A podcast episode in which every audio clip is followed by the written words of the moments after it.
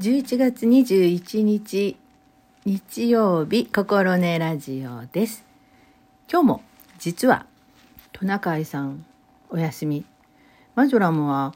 ちょっと地域の行事があって生放送に間に合わずということであらかじめ録音したものを流させていただいています。でまた2人一緒に録音するというのが難しかったので、えー、マジョラムが また勝手に喋ります。で今日は、うん、何を喋ろうかなと思っていたところ私作家の小田作之助さんという、まあ、大阪生まれで関西の作家さん夫婦ぜんざいっていうね、まあ、有名な、えー、作品がありますが、まあ、それを関わった人で、まあ、関西にゆかりがあるっていうのか大阪でファンの人が多いかなというふうに思います。その小田作之助さんの「木の都」という、えー、短編があるんですけどもちょっとそれを読んでみようと思います。はい、もしよかったらあの聞いてください。でこの「木の都」という、えー、短編は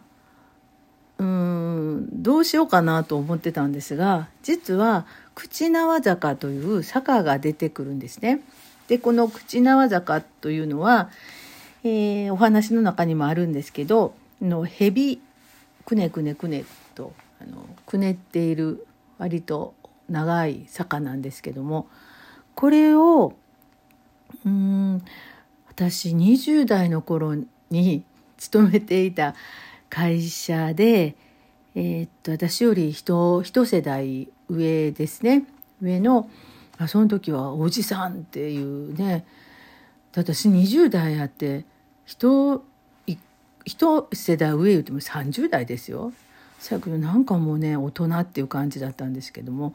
そのすごく文学の好きなおじさんがいて お兄さんって言うときましょう。お兄さんがいて、えー、小田作小田作之助って言わないんです小田作の「木の都すごいで」って「口縄坂って行ったことあるか?」って言われて「なんやそれ」と思った記憶があります。ですごくこう響きが素敵やなと思ってこれあの作品の中にも書いてあるんですけどいいなと思って、えー、行きました。探し探して。はい。えー、そんなわけで、その、まあ、口縄坂が書いてある、登場するだけで、えー、なんか、好きな作品です。これをちょっと読んでみたいなと思います。で、しかもですね、一応標準語で書かれてるんですね。えっと、出だしは、大阪は木のない都だと言われているが、しかし私の幼児の記憶は不思議に木と結びついている。こんな感じなんです。でもね、なんかあの、関西弁で読みたいなと思って、関西弁で読んでみようかな。大阪は木のない都だと言われているが、しかし私の幼児の記憶は不思議に木と結びつ、木と結びついているか。こんな感じ？どうでしょう？うん。あの、路地のことを、私は関西では路地ってずっと言っていたのでなんかそういうニュアンスが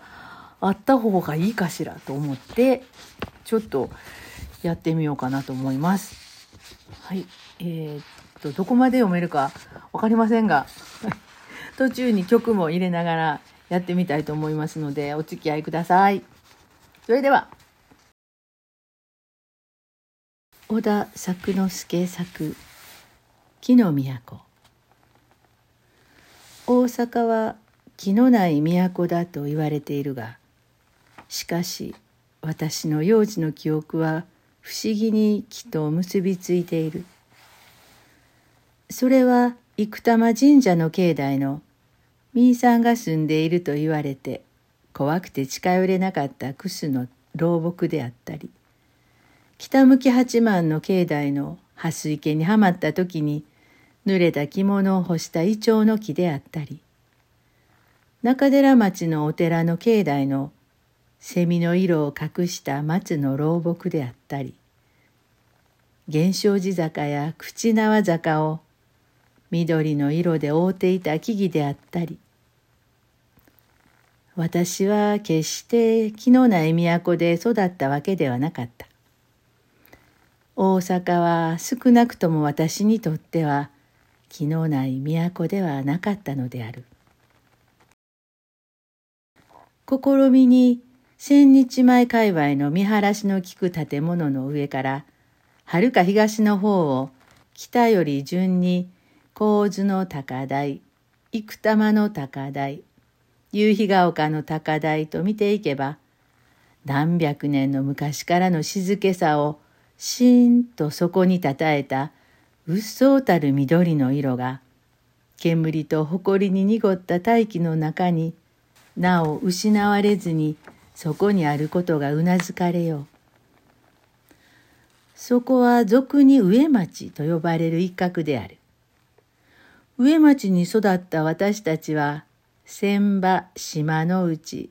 千日前界隈へ行くことを下へ行くと言っていたけれども、しかし俗に言う下町に対する意味での上町ではなかった。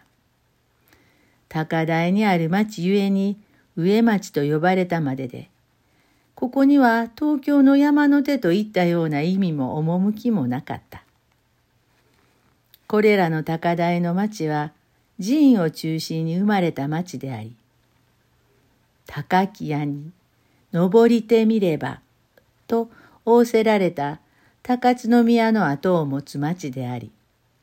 町の品格は古い伝統の高さに静まり返っているのを尊しとするのが当然で、事実またその趣も伺われるけれども、しかし例えば、神津表門筋や生玉の馬場先や中寺町のガタ口横丁などという町は、もう元禄の昔より大阪町人の自由な下町の匂いがむんむん漂っていた。上町の私たちは下町の子として育ってきたのである。老児の多いというのはつまりは貧乏人の多い町であった。同時に坂の多い町であった。高台の町として当然のことである。下へ行くというのは坂を西に降りていくということなのである。数多い坂の中で地蔵坂、源証寺坂、愛禅坂、口縄坂、と坂の名を記すだけでも私の思いは懐かしさにしびれるが、とりわけ懐かしいのは口縄坂である。口縄とは大阪で蛇のことである。といえば、早させられるように、口縄坂はまことに蛇のごとく、くねくねと木々の間を縫うて登る古びた石段の坂である。蛇坂と言ってしまえば打ち壊しになるところを、口縄坂と呼んだところに、情緒もおかしみも伺われ、この名のゆえに、大阪では一番先に頭に浮かぶ坂なのだが、しかし、年少の頃の私は、口縄坂という名前の持つ趣には注意が向かず、むしろその坂を登り詰めた高台が夕日が丘と呼ばれ、その界隈の町が夕日が丘であることの方に淡い青春の思いが傾いた。夕日が丘とは古くからある名であろう。昔、この高台からはるかに西を望めば、何話の海に夕日の落ちるのが眺められたのであろう。藤原家高京であろうか。ちぎりあれば、なにわの里に宿り来て、波の入り日を拝みつるかな。とこの高台で歌った頃には、もう夕日が丘の名は約束されていたかと思われる。しかし、再び年少の頃の私は、そのような古事来歴は預かり知らず、ただ口縄坂の中腹に夕日が丘女学校があることに、年少多感の胸を密かに燃やしていたのである。夕暮れ、わけもなく坂の上に佇んでいた私の顔が、坂を登ってくる制服の人を見て、夕日を浴びたようにぽっと赤くなったことも、今は懐かしい思い出である。その頃私は高津宮跡にある中学校の生徒であった。しかし、中学校を卒業して京都の高等学校へ入ると、もう私の青春はこの町から吉田へ移ってしまった。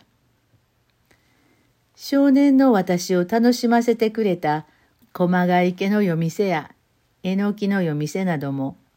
たまに帰省した高校生の目には、もはや十年一日の古障子のごときケチな風景でしかなかった。やがて私は高等学校在学中に両親を失い、ひいては無人になった家を畳んでしまうと、もうこの町とはほとんど没交渉になってしまった。天涯孤独の境遇は、転々とした放浪めく生活になれやすく、故郷の町は私の頭から去ってしまった。その後、私はいくつかの作品でこの町を描いたけれども、しかしそれは著しく架空の匂いを帯びていて、現実の町を描いたとは言えなかった。その町を架空に描きながら、現実のその町を訪れてみようという気も、物草の私には起こらなかった。ところが、去年の初春、本籍地の区役所へ出かけねばならぬ用向きが生じた。区役所へ行くにはその町を通らねばならない。十年ぶりにその町を訪れる機会が来たというわけだと、私は多少の感慨を持った。そして、どの坂を登ってその町へ行こうか、とふと思案したが、足は自然に口縄坂へ向いた。しかし夕日が丘女学校はどこへ移転してしまったのか、校門には青年塾堂という看板がかかっていた。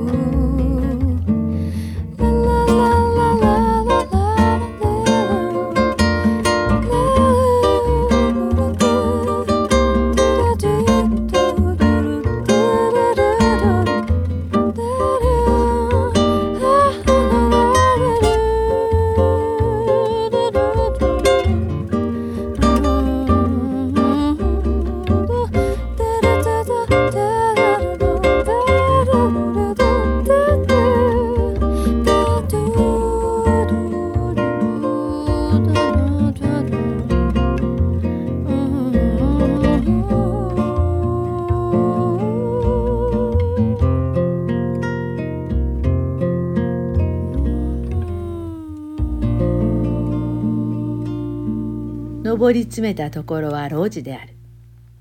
路地を突き抜けて南へ折れると四天王寺、北へ折れると生玉神社。神社と仏閣を結ぶこの往来には、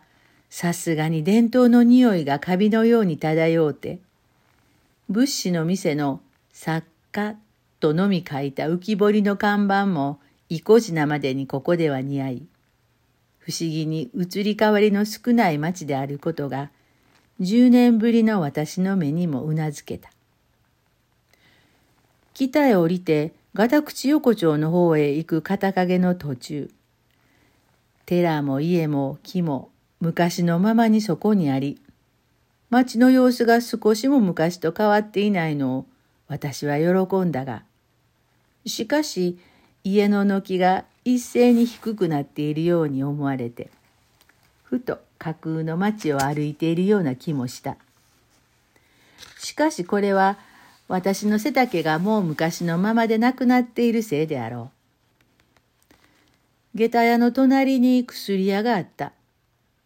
薬屋の隣に風呂屋があった。風呂屋の隣に床屋があった。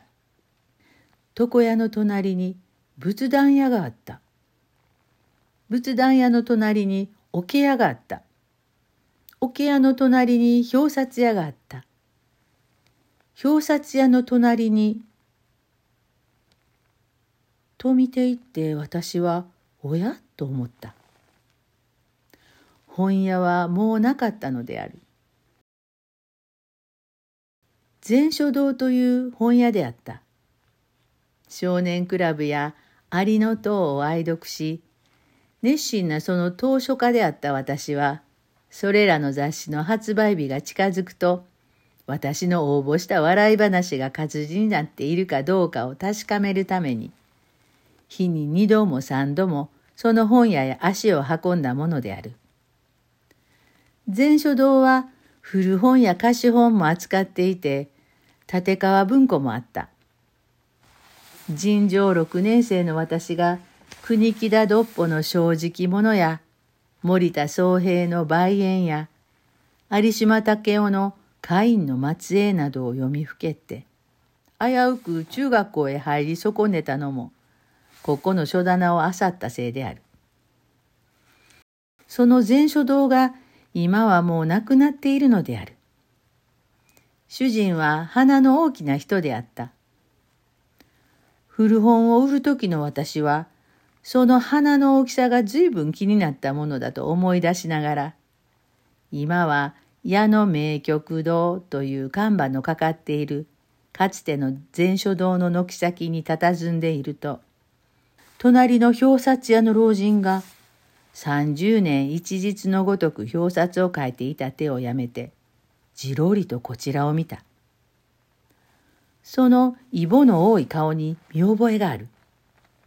私は挨拶しようと思って近づいていったが、その老人は私に気づかず、そして何を思ったか、眼鏡を外すと、すっと奥へ引っ込んでしまった。私はすかされた思いを持て余し、ふと矢の名曲堂へ入ってみようと思った。区役所へ出頭する時刻にはまだ少し間があった。店の中は薄暗かった。白昼の往来の明るさからいきなり変わったその暗さに私は孫ついておぼつかない視線を泳がせたが壁にかかったベートーベンのデスマスクと船の浮き袋だけはどちらも白いだけにすぐそれと分かった。古い名曲レコードの売買や交換を専門にやっているらしい店の壁に、船の浮き袋はおかしいと思ったが、それよりも私はやがて出てきた主人の顔に注意した。はじめははっきり見えなかったが、だんだんに視力が回復してくると、おや？どこかで見た顔だと思った。しかし、どこで見たかは思い出せなかった。鼻はそんなに大きくなくて、もちろん元の禅書堂の主人ではなかった。その代わり、唇が分厚くて大きくて、その唇を金魚のようにパクパクさせて物を言う癖があるのを見て、徳川無生に似ているとふと思ったが、しかし、どこかの銭湯の番台で見たことがあるようにも思われた。年は五十を過ぎているらしく、いずれにしても名曲堂などというハイカラな商売にふさわしい主人には見えなかった。そういえば、第一、店そのものもこの町にはふさわしくない。もっとも区役所へ行く途中、ふるさとの白昼の町で、しんねりむっつり音楽を聴くというのも何かちぐはぐであろう。しかし私はその主人に向かって、いきなり禅書堂のことや町のことなどを話しかける気も別段起こらなかったので、黙って何枚かのレコードを聞いた。かつて少年クラブから笑い話の商品に24ケツのハーモニカをもらい、それが起源となって中学校へ入るとラムネクラブというハーモニカ研究会に席を置いて、大いに音楽に傾倒したことなどが思い出しながら、聞き終わると喉が渇いたので水を所望し、はい、ただいま。と主人が引っ込んだ隙に懐中から財布を取り出して密かに中を覗いた。主人はすぐ出てきて、コップを置く前に素早く台の上を拭いた。何枚かのレコードを求めて出ようとすると雨であった。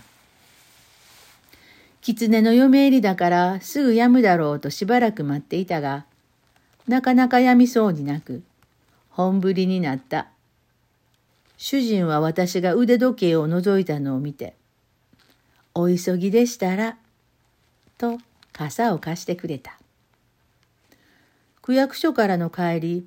市電に乗ろうとした拍子に、畳んだ傘の矢野という印が目に留まり、あ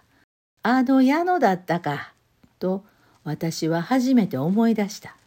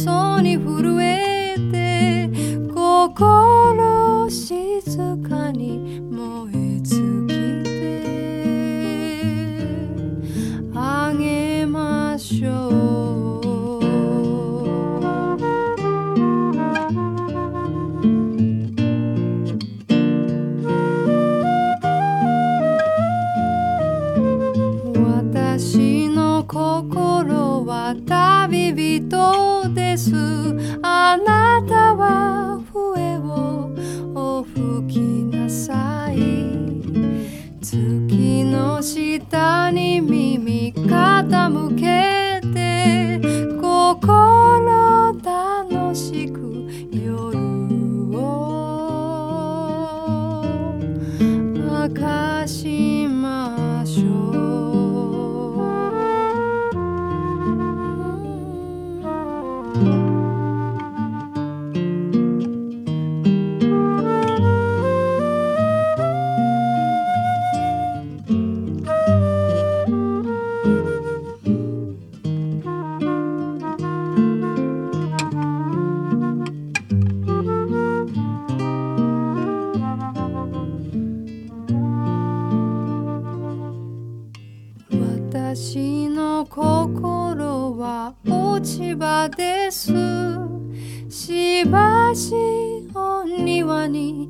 求めてください。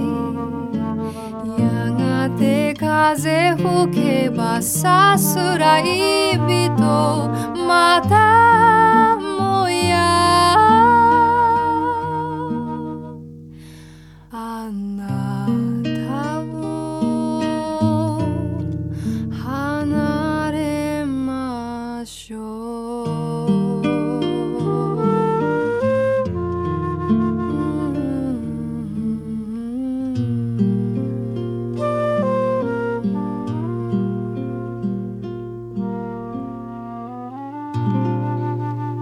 都の学生街の吉田に矢野西洋軒という洋食屋があった。かつてのそこの主人が今私が傘を借りてきた名曲堂の主人と同じ人であることを思い出したのである。もう十年も前のことゆえ、どこかで見た顔だと思いながら、にわかに思い出せなかったのであろうが、思い出してみると、いろんな細かいことも記憶に残っていた。以前から私は財布の中にいくら入っているか知らずに飲食したり買い物したりして、感情が足りずに赤面することがしばしばであったが、矢野西洋圏の主人は、そんな時気前よく、いつでもようござんす、と貸してくれたものである。ポークソテーが店の自慢になっていたが、他の料理も皆うまく、ことに野菜は全部酢漬けで、セロリはいつもタダで食べさせてくれ。なお、毎月新婦のレコードを購入して聴かせていた。それが皆学生好みの洋楽の名曲レコードであったのも、今にして思えば、くしき縁ですね。と、10日ほど経って傘を返しがてらに行った時主人に話すと、ああ、あなたでしたか。道理で見たことのあるお方だと思っていましたが、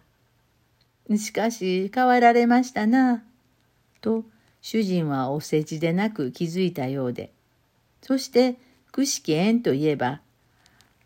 全くおかしいような話でしてね。とこんな話をした。主人は元船乗りで、子供の頃から欧州航路の船に雇われて釜炊きをしたり、食堂の皿洗いをしたり、コックをしたりしたが、四十の年に陸へ上がって、京都の吉田で洋食屋を始めた。が、コックの腕に自信がありすぎて、良い材料を使って美味しいものを安く学生さんに食べさせるということが商売っ気を離れた道楽みたいになってしまったから儲けるということには無頓着で結局月々損を重ねていった挙句店は潰れてしまった。すっかり整理した後に残ったのは学生さんに聞かせるためにと毎月費用を惜しまず購入してきたままに溜まっていた膨大な数の名曲レコードで、これだけは手放すのが惜しいと大阪へ引っ越す時に持ってきたのが、とどのつまり、今の名曲堂を始める動機になったのだという。そして、よりによってこんな偏僻な町で商売を始めたのは、売れる売れぬよりも、老舗代や家賃が安かったというただそれだけの理由。人間も家賃の高い安いを気にしているようではもうおしまいですな。と主人はふと自重的な口調になって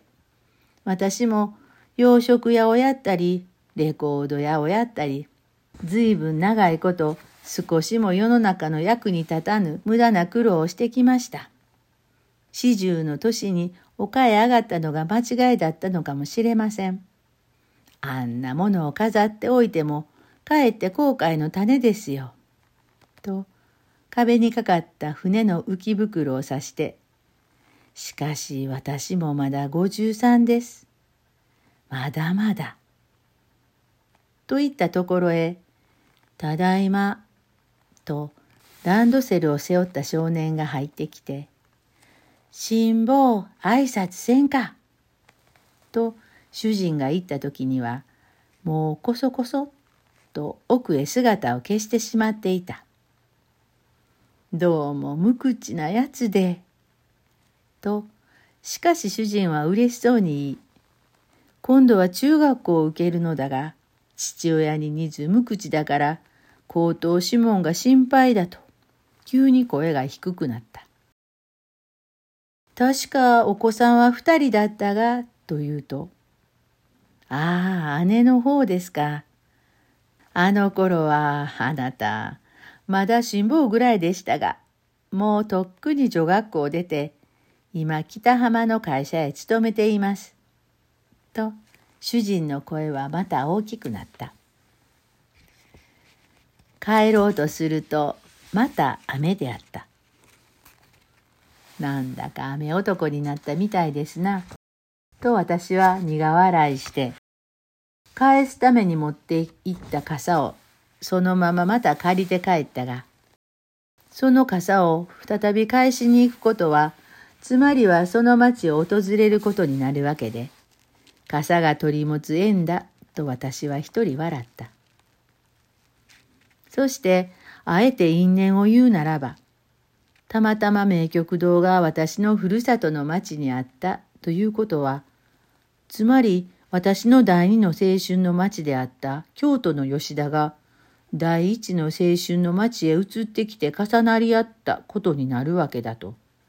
この二重写しで写された遠い数々の青春に今濡れる思いで雨の口縄坂を降りていった。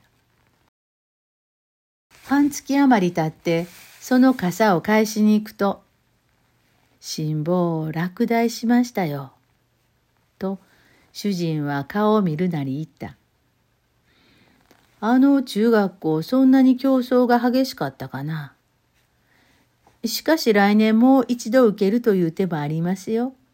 と慰めると、主人は、いやあ、もう学問を諦めさせて、新聞配達にしました。と、ことも投げに言って私を驚かせた。女の子は女学校ぐらい出ておかぬと、嫁に行くとき肩身の狭いこともあろうと思って、娘は女学校へやったが、しかし男の子は学問がなくても働くことさえ知っておれば、立派に世間へ通るし、人の役に立つ。だから、増えてな学問は諦めさせて、働くことを覚えさせようと新聞配達にした。子供の頃から体を責めて働く癖をつけとけば、きっとましな人間になるだろう、というのであった。帰り道、ひっそりと黄昏ている口縄坂の石段を降りてくると、下から登ってきた少年が、ぴよこんと頭を下げて、そのままぴよんぴょんと言ってしまった。新聞を抱え、辛抱であった。その後、私は辛抱が新聞を配り終えた疲れた足取りで名曲堂へ帰ってくるのを何度か目撃したが、辛抱はいつ見ても黙ってガラス戸を押して入ってくると、そのまま父親にも口を聞かずにそこそこ奥へ姿を消してしまうのだった。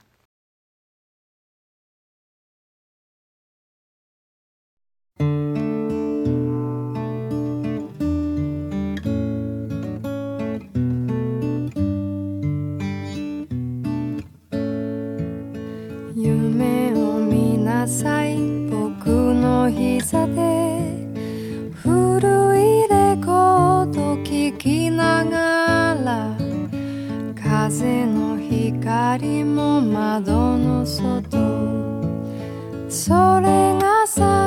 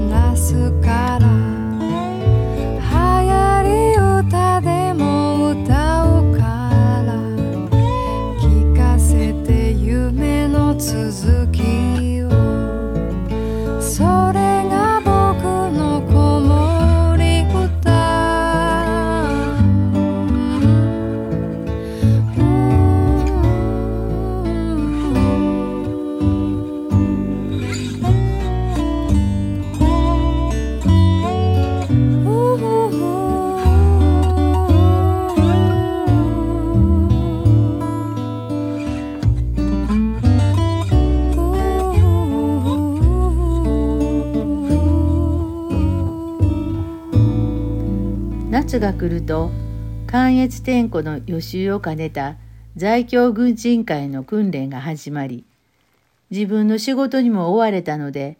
私はしばらく名曲堂へ顔を見せなかった。7月1日は夕日が丘の愛禅堂のお祭りでこの日は大阪の娘さんたちがその年になって初めて浴衣を着て愛禅様に店に行く日だと名曲堂の娘さんに聞いていたが、私は行けなかった。7月9日は生玉の夏祭りであった。訓練は済んでいた。私は10年ぶりにお参りする相棒に辛抱を選ぼうと思った。そしてお店で何か買ってやることを密かに楽しみながら、わざと夜を選んで名曲堂へ行くと、辛抱はつい最近名古屋の工場へ徴用されて、今はそこの寄宿舎にいるとのことであった。私は名曲堂へ来る途中の薬屋で見つけたメタボリンを辛抱に送ってやってくれ、と渡して、レコードを聴くのは忘れて、一人祭り見物に行った。その日行ったきり、再び仕事に追われて、名曲堂から遠ざかっているうちに、夏は過ぎた。部屋の中へ迷い込んでくる虫を夏の虫かと思ってうちわで叩くと、チリチリと哀れな鳴き声のまま生き絶えて、もう秋の虫である。ある日名曲堂からハガキが来た。お探しのレコードが手に入ったから、お暇の時に寄ってくれ、と娘さんからの字らしかった。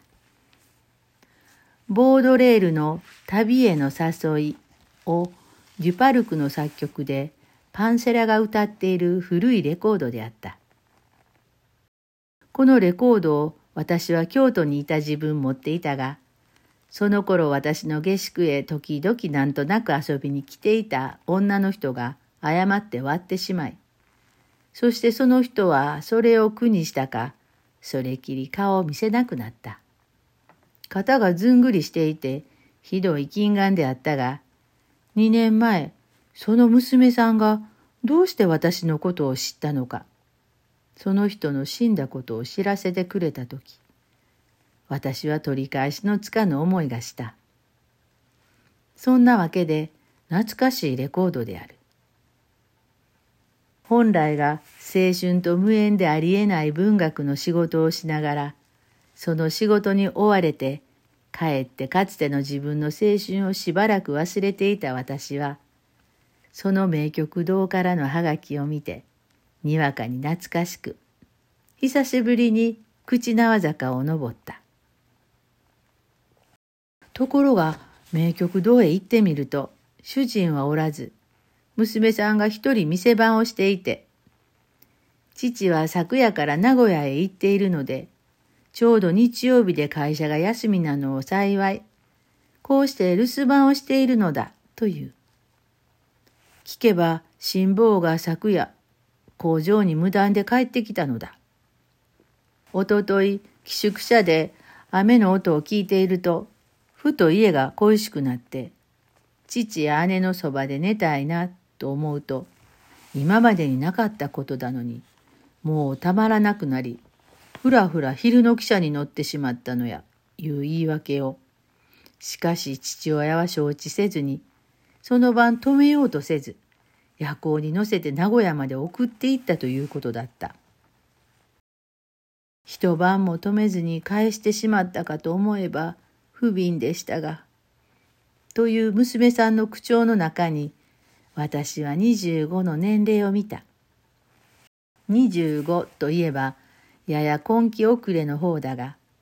しかし清潔に澄んだ瞳には屈託のない若さが称えられていて、京都で見た頃、まだ女学校へ入ったばかしであったこの人の面影も、両の方に残って失われず、凛とした口調の中に通っている、凛とした口調の中に通っている弟への愛情にも、素直な干渉がうかがわれた。しかし愛情はむしろ50過ぎた父親の方が強かったのではあるまいか。主人は送っていく汽車の中で食べさせるのだと、昔取った包丁によりをかけて自分で弁当を作ったという。この父親の愛情は私の胸を温めたが、それから10日ばかしたっていくと、主人は私の顔を見るなり、辛抱はダメですよ。思いがけぬ我が子への苦情だった。諭されて帰ったものの、やはり家が恋しいと、3日にあげず手紙が来るらしかった。働きに行って家を恋しがるようでどうするか。私は子供の時から四十の年まで船に乗っていたが、どこの海の上でもそんなめめしい考えを起こしたことは一度もなかった。バカ者め。と、主人は私に食ってかかるように言い、この主人の無知の激しさは意外であった。帰りの道は暗く、寺の前を通るとき、ふと木製の香りが暗がりにひらめいた。冬が来た。辛抱がまたふらふらと帰ってきて、叱られて帰っていったという話を聞いて、再び胸を痛めたきり、私はまた名曲堂から遠ざかっていた。主人や娘さんはどうしているだろうか。辛抱は一生懸命働いているだろうか。と、時に触れ思わぬこともなかったが、そしてまた、終始来ていた客がぷっつり来なくなることは、名曲堂の人たちにとっても寂しい気がすることであろうと気にならぬこともなかったが、デブ症の上に私の健康は自分の仕事だけが精一杯の状態であった。欠かせぬ会合にも不義理がちで、口縄坂は何か遠すぎた。そして名曲堂のこともいつか遠い思い出となってしまって、年の暮れが来た。年の暮れは何か人恋しくなる。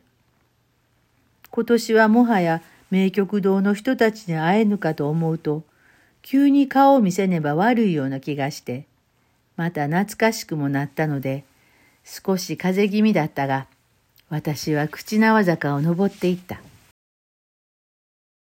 坂の途中でマスクを外して一息つき、そして名曲堂の前まで来ると、表戸が閉まっていて、自局に鑑み、廃業し候と張り紙がある。中にいるのだろうと戸を叩いたが、返事はない。鍵が表から降りている。どこかへ宿替えしたんですか？と驚いて隣の表札屋の老人に聞くと、名古屋へ行ったという。名古屋といえば辛抱の？と重ねて聞くと、さいな、と老人はうなずき、辛抱が家を恋しがって、いくら言い聞かせても帰りたがるので、主人は散々思案したあげく、いっそ一家を挙げて辛抱のいる名古屋へ行き、寝起きを共にして一緒に働けば、辛抱ももう家を恋しがることもないわけだ。それより他に辛抱の帰りたがる気持ちを止める方法はないし、まごまごしていると自分にも徴用が来るかもしれないと考え、20日ほど前に店を畳んで娘さんと一緒に立ってしまった。娘さんも会社を辞めて辛抱と一緒に働くらしい。なんといっても子や弟いうもんはかわいいもんやさかいな。と、もう七十を越したかと思われる表札屋の老人は、ぼそぼそと語って眼鏡を外し、目やにを吹いた。私が元この町の少年であったということには気づかぬらしく、私ももうそれには触れたくなかった。口縄坂は寒々と木が枯れて白い風が走っていた。私は石段を降りていきながら、もうこの坂を登り降りすることも当分あるまいと思った。青春の海藻の甘さは終わり、新しい現実が私に向き直ってきたように思われた。風は木の梢に激しく突っかかっていた。小田作之助作木の都。いかがだったでしょうか？少し抜粋してお届けしました。小田作之助作木の都。朗読に挑戦してみました。もうちょっと感情がもう少し入ったらよかったのかなと思いますまたこんなこともやってみたいと思いますのでぜひお付き合いください。間に挿入しました曲は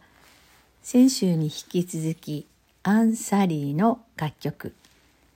今回は「デイドリームというアルバム2003年のアルバムから選曲させてもらいました、えー、それでは最後もアンサリーの曲を聴きながらお別れです。今日は本当にありがとうございました。担当はマジョラムでした。